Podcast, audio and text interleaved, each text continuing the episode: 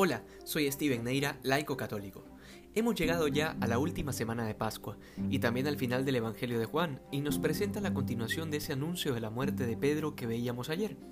Jesús y Pedro conversan a solas y esta es una imagen muy poderosa porque muestra ese momento en que el Señor le da las indicaciones finales a Pedro, como jefe de los apóstoles respecto a la iglesia, al apostolado y a tantas otras cosas que seguramente hablaron en ese momento. Pero Pedro notó que alguien lo seguía, y era Juan. Entonces Pedro le pregunta al Señor, ¿y este qué? Es decir, ¿va a morir también de la misma forma? ¿Qué va a pasar con él? A lo que el Señor le responde, ¿eso a ti qué? Que se traduce en nuestro lenguaje vulgar como ¿a ti qué te importa? Tú sígueme. Y ojo, que este seguimiento no se refería solo al apostolado, sino que lo siguiera hasta la muerte y la misma muerte de cruz, que fue justamente como murió Pedro, crucificado de cabeza.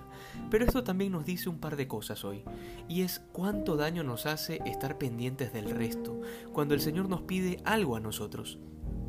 Y esto va mucho más allá y tiene que ver con nuestra percepción de justicia. A veces nos encerramos en criterios infantiles que van desde las cosas más humanas, como cuando nos piden algo en la casa o en el trabajo e inmediatamente de lo más profundo de nuestra rebeldía nace la pregunta ¿por qué no le piden a otro? Hasta las cosas más profundas espirituales, como cuando nos toca sufrir algún dolor e inmediatamente preguntamos con sentimiento de autocompasión ¿por qué a mí? Es como si creyésemos que nos merecemos otra cosa, que tenemos derecho a algo mejor, en otras palabras, como si Dios no tuviese el criterio adecuado, y entonces no, no sabe lo que a mí me conviene.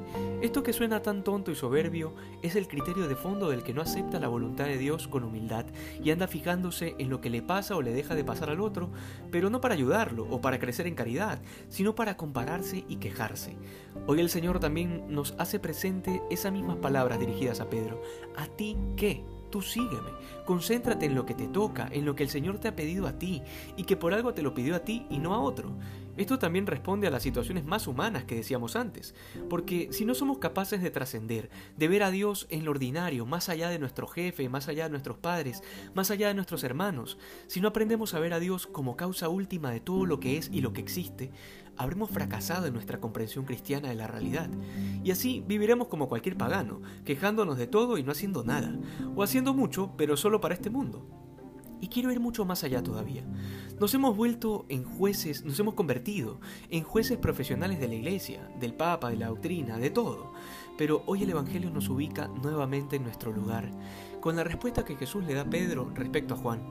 Si quiero que se quede hasta que yo venga, ¿a ti qué? Es decir, no tienes que ocuparte de este tema. No, no llegan hasta, hasta este extremo los deberes que tienes respecto a Juan. De eso me encargo yo y nuevamente tú sígueme. Es decir, que hay cosas que están haciendo mal en la iglesia. Sí, ciertamente. Y no ahora. Desde los tiempos de Jesús hay corrupción, infidelidad, pecado pero creo que cada uno de nosotros tiene una tarea específica a la que ha sido llamado y por la que seremos juzgados. Es decir, al Papa lo juzgarán por su ministerio, al obispo por su diócesis, al cura por su parroquia y al padre de familia por sus hijos. Es decir, cada uno de nosotros tiene una misión y si esa misión implica juzgar o denunciar una realidad, hay que hacerlo. Pero debe existir la plena conciencia de que efectivamente eres tú quien está llamado a hacerlo, por tu vocación, por un llamado. De lo contrario, estarás metiendo tus narices donde no te han llamado, en vez de preocuparte por seguir al Señor como se te ha pedido.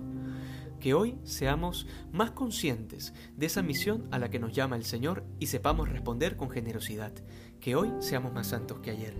Dios te bendiga.